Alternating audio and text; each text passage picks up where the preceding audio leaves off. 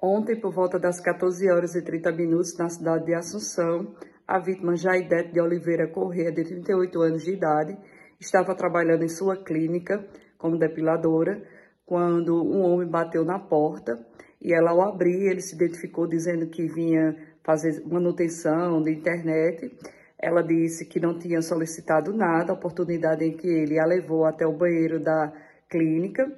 e ali disparou um tiro em direção ao seu rosto. Daquele local se encontrava uma testemunha, uma cliente,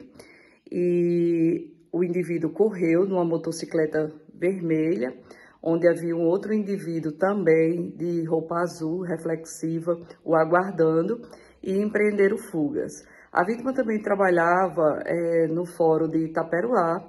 e a equipe da Polícia Civil, assim que foi acionada, tomou conhecimento do, do fato, passou a empreender diligência, inclusive ainda estamos em diligência no intuito de alcançar os algozes e até saber quem foi o mandante, porque até então a vítima não tinha nenhum desafeto.